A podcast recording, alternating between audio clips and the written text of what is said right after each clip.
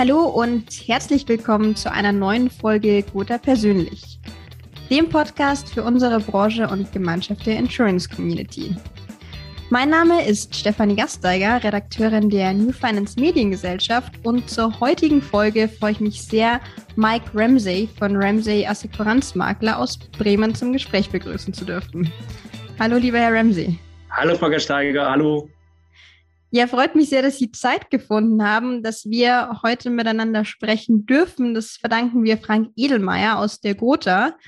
Er hatte sie nämlich in seinem Interview nominiert mit einer Frage und ich zitiere, er hat gesagt, er ist sehr neugierig auf die Antwort. Und hm. ich jetzt tatsächlich auch, genauso wie unsere Zuhörerinnen und Zuhörer, nehme ich an. Und ihn hat interessiert, welche Rolle spielt das Thema Nachhaltigkeit heute und morgen in Ihrem Haus? Und ganz konkret hat er Sie da als Mittelständler angesprochen. Ja, vielen Dank auch nochmal für die Frage, Herr Edelmeier. Ich möchte die Frage auch gerne beantworten. Sie haben ja auch noch in die Frage eingebaut, was es für mich persönlich bedeutet. Und ähm, für mich persönlich bedeutet das Wort Nachhaltigkeit wirklich eine Menge. Wir haben hier ein Team von 13 Leuten. Von den 13 haben allein elf Kinder, die unter 16 Jahre alt sind. Und dadurch haben wir natürlich eine immense Verantwortung einmal für uns als auch für unsere Nachkommen. Und Nachhaltigkeit ist ja ein Oberbegriff eigentlich. Nachhaltigkeit sagt man ja mal, ist es, wenn etwas von dauerhaft ist, wenn etwas vernünftig ist, wenn, wenn es mit Augenmaß ist, aber auch wenn es un umweltverträglich ist. Und man kann auch davon sprechen, dass etwas wirksam und langlebig ist oder ganz einfach, wenn man das Richtige tut. Und als Unternehmer oder wenn man irgendwo arbeitet, versucht man ja eigentlich immer das Richtige zu tun. Und daher ist das Wort Nachhaltigkeit und auch eben im Begriff mit Klimaschutz immens wichtig für uns. Und das ist das wichtigste Thema unserer Zeit, gerade auch bei uns in Deutschland. Mhm. Ähm, wenn man da die Klimaprognosen sieht auch und der Weltklimagipfel, der fand ja nun in Glasgow statt, da hat sich dann ja zugeschaltet der Staatsminister von Tuvalu, das ist eine Pazifikinsel und die versinkt ja immer mehr im Meer, diese Insel. Und das Gleiche, da gibt es ja auch Prognosen über Norddeutschland, dass viele norddeutsche Städte als auch Holland, dass die ähm, in den nächsten Jahrzehnten 20, 50 überflutet werden. Darum ist das Thema Nachhaltigkeit absolut wichtig und heute mehr denn je. Ja, da war er als Zugeschalteter einer der wenigen, der nicht direkt mit dem eigenen Privatjet angereist ist. um dann zu sagen, Leute, fliegt nicht so viel. Richtig, genau. ja, wir hatten jetzt hier im Gotha persönlich Podcast schon einige Gesprächspartner, wie aus Unternehmen von Climate Partner beispielsweise, die natürlich als Vorreiter auf dem Feld gelten. Und jetzt plaudere ich hier mal interner aus. Wir hatten ja auch ein Vorgespräch zu diesem Podcast, wo Sie meinten, Sie sind sehr bemüht, Nachhaltigkeit auch umzusetzen. Das ist für Sie ein wichtiges Thema. Aber natürlich, man tut, was man kann, aber ist jetzt nicht die Vorreiterrolle. Und ich finde, genau dieses Beispiel ist eigentlich umso wertvoller, um mal zu zeigen, was kann man denn auch machen, ohne dass man jetzt das Paradebeispiel sein muss oder ist, dem vermutlich die meisten sowieso gar nicht nacheifern wollen oder auch können. Und ja. ich habe ein sehr schönes Beispiel gehört, das mir auch der Herr Edelmeier schon in der Empfehlung erzählt hatte. Das hat sich schon glaub, umgesprochen, ja. Ich glaube, Sie wissen, worauf ich anspiele. Vielleicht wollen Sie es unseren Zuhörerinnen und Zuhörern mal erzählen. Ja, wir, wir sind ein kleines mittelständisches Familienunternehmen, haben ein Team von 13 Leuten. Wir haben keine eigene Betriebskantine. Wir haben hier aber in unserem Büroumfeld haben wir das ein oder andere kulinarische Highlight, unter anderem ein Dönerladen. Also die haben dort türkische Spezialitäten und so einmal die Woche holen wir dann dort den berühmten Döner-Teller dort, sehr zu empfehlen. Und da gibt es dann Dönerfleisch, dann Reis und dazu machen die immer noch frisch einen Salat an. Und wir haben dann in der Vergangenheit, ja, haben wir das zur Mittagszeit dann rausgeholt, alle, die bestellt haben. Und äh, nach dem leckeren Essen haben wir dann gesehen, oh, was fällt hier eigentlich für Müll an? Das ist ja gigantisch. Und es ist ja eben nun auch mit, man kann die Behältnisse nicht reinigen. Das heißt, sie gehen nicht in die DSD-Sortierung, in den gelben Sack. Nein, die müssen dann in die Restmülltonne. Wir haben zwei Restmülltonnen hier im Büro, A 120 Tonnen, also 120 Liter, pardon. Mhm. Und mhm. da haben wir uns dann Gedanken gemacht, was machen wir, wie können wir dieses Müllproblem loswerden? Ja, und jetzt haben wir uns Essenschalen zugelegt. Ähm, die sind spülmaschinenfest, Mikrowellen geeignet und ja, die bringen wir dann dorthin. Die werden dann befüllt. Also erst, die werden hingebracht mit dem Bestellzettel, dann mhm. wird schon mal bezahlt und dann gegen Mittag um 12.30 Uhr oder wann werden dann die Essensschalen dann rausgeholt und äh, ja, die können dann wieder ganz normal wiederverwertet werden, kommen in die Geschirrspülmaschine und am nächsten Tag können wir sie wieder benutzen. Und so haben wir weniger Restmüll in der Tonne und können da auch wirklich unseren Müll hier im Büro reduzieren auch, was ja auch äh, ganz gut ist. Mhm. Und das ist so, so das Beispiel. Natürlich gab es da auch erst Gegenwehr, weil es wurde, einige haben dann bemerkt, Mensch, die Essensschalen, die sind ja, das geht ja weniger rein als in die herkömmliche zuvor genutzte Einwegschale. Äh, da gab es dann so kleine Widerstände. Oh, nee, ich für mich aber die normale Schale, weil dann habe ich mehr Fleisch. Aber ja, jetzt auch um die Adventszeit, Weihnachtszeit ist das ganz gut, wenn die Essensschale dann auch nicht so groß ist, denke ich. Und äh, ja, aber die Widerstände haben wir dann auch hier intern dann schnell, ja, wurden die ad acta gelegt und waren dann obsolet auch. Und ich bin mir sicher, die Plätzchendose ist ja dann auch nachhaltig im Büro. Die ist auch nachhaltig, die wird auch ganz gerne mal, hier backen auch viele und am Montag ist sie dann oft gefüllt und das ist dann so ein kleines Highlight dann immer zur Adventszeit, das muss man sagen. Kann ich mir vorstellen. Ja, also wirklich ein sehr schönes Beispiel, wie man eben zum einen überhaupt mal in dieses Bewusstsein kommt, zu schauen, an welchen kleinen Schrauben kann ich auch drehen und es dann auch umzusetzen was ja in erster Linie erstmal eine Bequemlichkeitsfrage ist. Ja.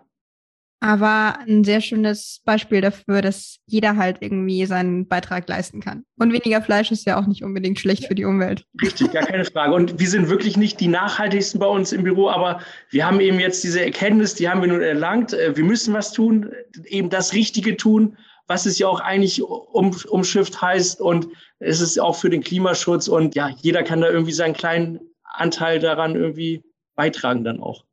Mhm. Auch ins Thema Nachhaltigkeit, um jetzt nochmal auf ein Produkt zu kommen, ist ja das Thema E-Mobilität. Und ja. äh, Frank Edelmeier, soweit ich weiß, ist ja da auch mit Ihnen in Zusammenarbeit. Jetzt ja. würde mich mal interessieren, wie Sie denn da die Entwicklung sehen. Also wie ist die Nachfrage seitens Ihrer Kunden und Gleichzeitig vielleicht auch jetzt die Chance. Ja. Wo sind Lücken bei den Versicherern? Ja, wir durften ganz früh als Maklerhaus das Thema E-Mobilität begleiten. Also der erste Kunde, der sich mit dem Thema E-Mobilität beschäftigt hat. Wir haben viele Kunden aus der Entsorgungswirtschaft und die sind ja seit jeher sind die ähm, arbeiten die ressourcenschonend und die haben sich dann äh, sehr frühzeitig um E-Mobilität gekümmert. Und ich habe nochmal nachgeguckt, Anfang 2013 hatten wir schon die ersten E-Fahrzeuge versichert, weil der Kunde hat sich auf ein bundesweites Förderprogramm beworben, hat er auch den Zuschlag bekommen. Und über mhm. den Kunden liefen dann, der hat dann an andere Unternehmen dann die E-Fahrzeuge dann vergeben, ähm, entgeltlich natürlich dann.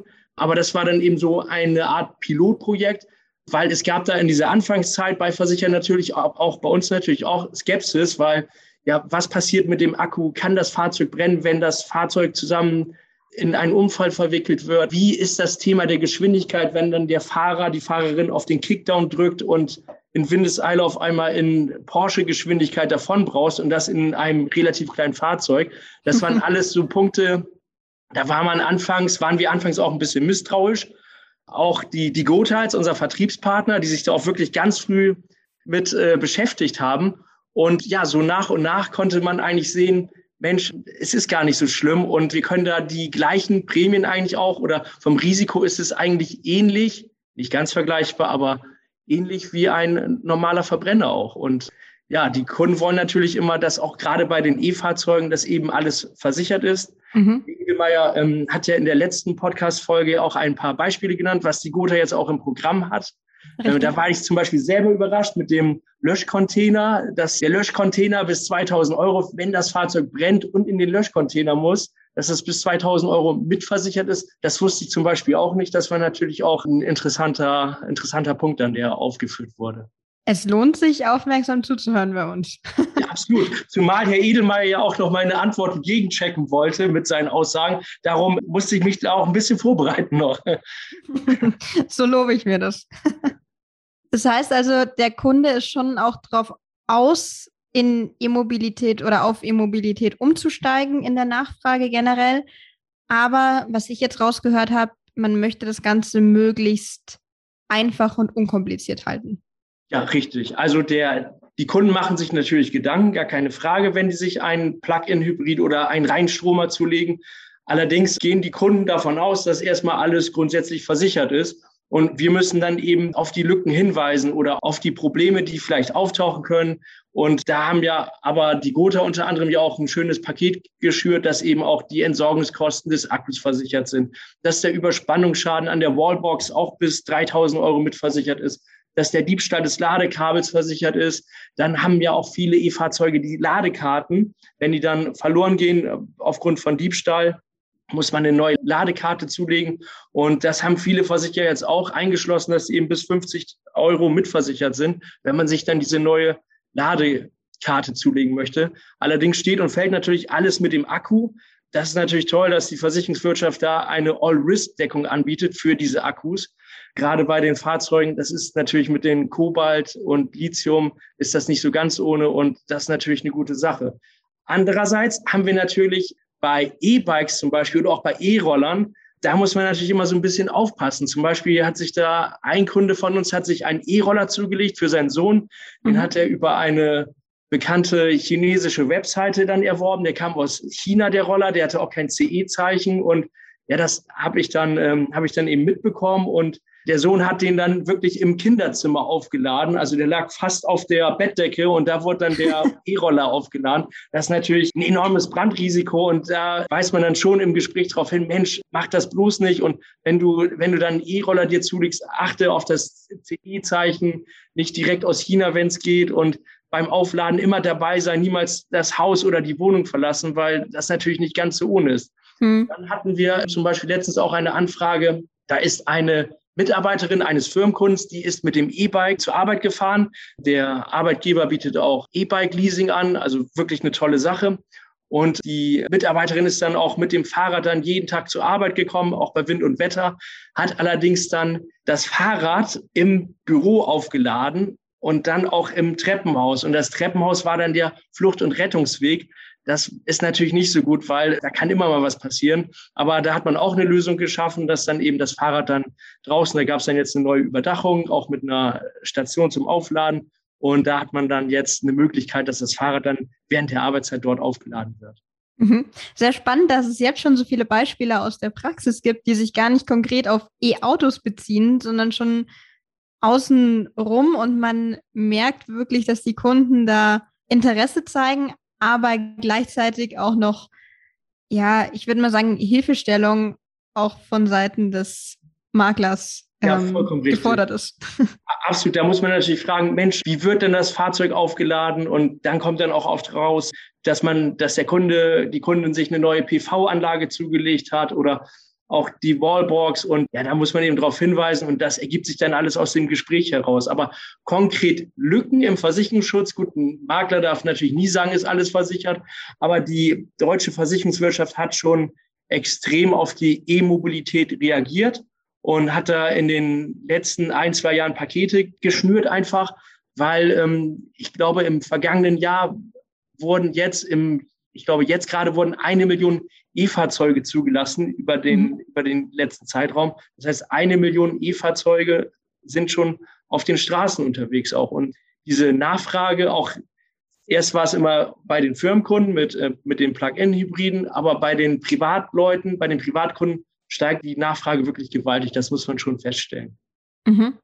Also sehr viel Potenzial, eine andere Zielgruppe sage ich jetzt mal, die aktuell auch sehr medienpräsent ist, sind Schausteller. Und wie es der Zufall so will, betreut ihr Haus auch genau diese Zielgruppe. Jetzt gerade in München, wo ich hier sitze, hat man ja das Oktoberfest zum zweiten Mal schon abgesagt, ob es nächstes ja. Jahr stattfindet, steht in den Sternen. Auch außenrum tut sich einiges. In Bayern wurden auch die Weihnachtsmärkte abgesagt mhm. oder Christkindlmarkt, wie man korrekterweise ja. bei uns sagen muss. Jetzt würde mich mal interessieren, mit welchen Themen müssen Sie sich denn jetzt als Makler dieser Zielgruppe konkret auseinandersetzen aktuell? Ja, das Schaustellergewerbe ist natürlich die erste Branche, die aufgrund der Pandemie da wirklich nicht mehr ihren Beruf nachgehen konnte, neben zum Beispiel Konzertveranstaltern, Künstlern, Messebauern und Entertainern. Aber sonst war das, war die Schaustellerbranche wirklich ja die erste Reihe, weil die Großveranstaltungen wurden abgesagt ab März 2020 und seitdem ist das so ein ja Roll-on, Roll-off. Mal darf eine Veranstaltung stattfinden, mal wieder nicht. Jetzt aktuell gerade die Weihnachtszeit ist auch gerade für das Schaustellergewerbe enorm wichtig, weil es eine sehr umsatzstarke Zeit ist für die Richtig, Schausteller weil die dort wirklich ähm, auch Geld verdienen, weil das Geld bei den Verbrauchern sitzt auch zur Weihnachtszeit lockerer. Viele Touristen kommen in die verschiedensten deutschen Städte und besuchen unsere Weihnachtsmärkte, was ja auch wirklich toll ist immer. Ja, und wie Sie eben gesagt haben, äh, in Bayern der Weihnachtsmarkt, äh, da sind alle Weihnachtsmärkte geschlossen, in Sachsen, in Thüringen. Um uns herum ist Niedersachsen, da ist gerade 2G+. Das heißt, wenn man dort auf den Weihnachtsmarkt möchte, muss man sich auch noch testen lassen. In Bremen findet der Weihnachtsmarkt als 2G-Veranstaltung statt, sogar, also nicht 2G plus, sondern als 2G-Veranstaltung. Ja, aber es ist schon wirklich enorm für die Schausteller und mhm. da sind sich vielleicht auch die Entscheidungsträger nicht so ganz bewusst, was es heißt, wenn die Familie wirklich aus der Tageskasse ernährt wird. Und bei vielen Schaustellern wurden jetzt auch noch Hilfen zurückgefordert weil die da nicht nachgewiesen werden konnte, dass das zu betrieblichen Ausgaben diente oder zu, zu, den Fixkosten. Das war natürlich enorm ärgerlich. Wir haben natürlich versucht, als langjähriger Partner für das Schaustellergewerbe direkt und unmittelbar unseren Kunden zu helfen. Und es gibt immer, äh, wir bieten unseren Kunden an, es gibt eine Winterruhe. Wenn nach dem Weihnachtsmarkt die Weihnachtsmärkte schließen, dann mhm. haben die Schausteller dann auch irgendwann mal dann frei. Das ist dann immer von Januar bis, bis März ungefähr. Und ab März fangen dann wieder die ganzen Frühjahrsfeste an. Und in dieser Zeit schicken wir die Fahrzeuge in die Winterruhe. Das heißt, die Kunden müssen dann keine Prämie zahlen in dieser Winterruhe. Die beginnt mhm. meistens immer nach den Weihnachtsmärkten und geht dann bis Mitte, Ende März dann, je nachdem, wie, wie Ostern meistens gerade fällt. Das hängt davon auch immer so ein bisschen ab. Und wir haben all diese Fahrzeuge, das konnten wir mit dem Versicherer erreichen, konnten wir in der Winterruhe belassen. Also die mussten nicht zur Zulassungsstelle das Fahrzeug den Unimog oder das Spezialfahrzeug abmelden, sondern konnten das Fahrzeug ganz unbürokratisch in der Winterruhe belassen. Der Versicherer hat keine Prämie dafür berechnet für den Zeitraum. Wenn jetzt der Kunde aber gesagt hat, Mensch, ich muss zum TÜV, weil ich muss für meinen Unimog den TÜV verlängern oder ich habe jetzt eine Gelegenheit, ich kann Harleys von Oldenburg nach Fürth bringen. Dann war das möglich, dann haben wir das eben unbürokratisch gemacht, dass wir das Fahrzeug wieder angemeldet haben und der Kunde musste dann nicht extra zur Zulassungsstelle oder uns die Kennzeichen vorlegen, sondern nein, er konnte fahren, er musste dann eben uns nur benachrichtigen, damit wir auch den Versicherer benachrichtigen konnten. Dann haben die Schausteller ja eben ähm, Fahrgeschäfte oder auch Verkaufsgeschäfte und für die Geschäfte besteht meistens eine Transportversicherung und da konnten wir auch das Transportrisiko, weil die Geschäfte waren, ganz viele Geschäfte waren im Winterquartier untergebracht, abgebaut im Winterquartier und gerade für die Fahrgeschäfte die waren fast alle im Winterquartier. Da haben wir dann eben die Transportdeckung reduziert, dass dann eben nur das Feuerrisiko noch versichert war und mhm. alles andere, das ganze Transportrisiko, war dann eben vom Versicherungsschutz ausgeschlossen. Und so konnte der Kunde dann eben, musste er nur die Feuerprämie zahlen. Das war äh, für die Kunden natürlich auch enorm wichtig. Klar, sie wussten, wenn es darauf ankommt und der Feuerschaden entsteht, ist das Geschäft versichert. Aber weil die eben nicht mehr rausfangen können, brauchen die jetzt nicht extra die Transportversicherung. Also da konnten wir schon unseren Kunden auch helfen. Das haben wir auch wirklich, mein Bruder betreut bei uns die Schausteller mit unserem Team und das haben die gleich im März 2020 sind die da schon ganz früh angegangen und mhm. viele Versicherer waren auch von der Anfrage überrascht, weil die konnten sich bis dato, das war glaube ich die erste Märzwoche gleich 2020 und viele Versicherer konnten sich gar nicht vorstellen, dass Großveranstaltungen abgesagt werden.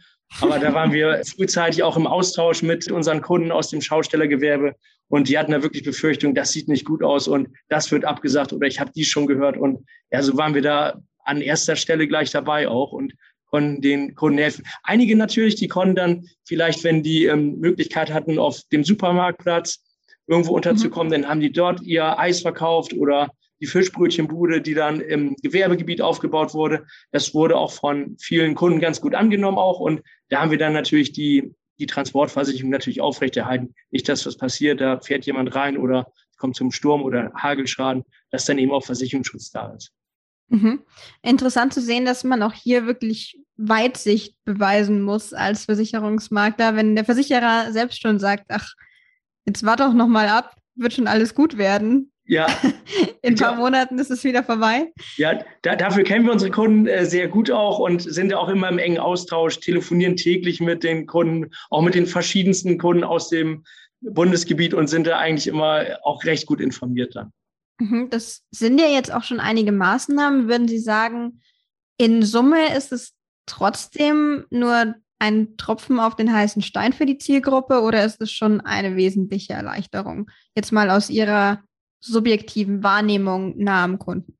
Ja, also von Versichererseite war das natürlich eine, eine immense Hilfe. Vor allen Dingen war es auch unbürokratisch und man konnte, der Kunde war trotzdem sicher, dass wenn was passiert, dass zumindest eine Feuerversicherung besteht. Das war für die Kunden schon wirklich wichtig.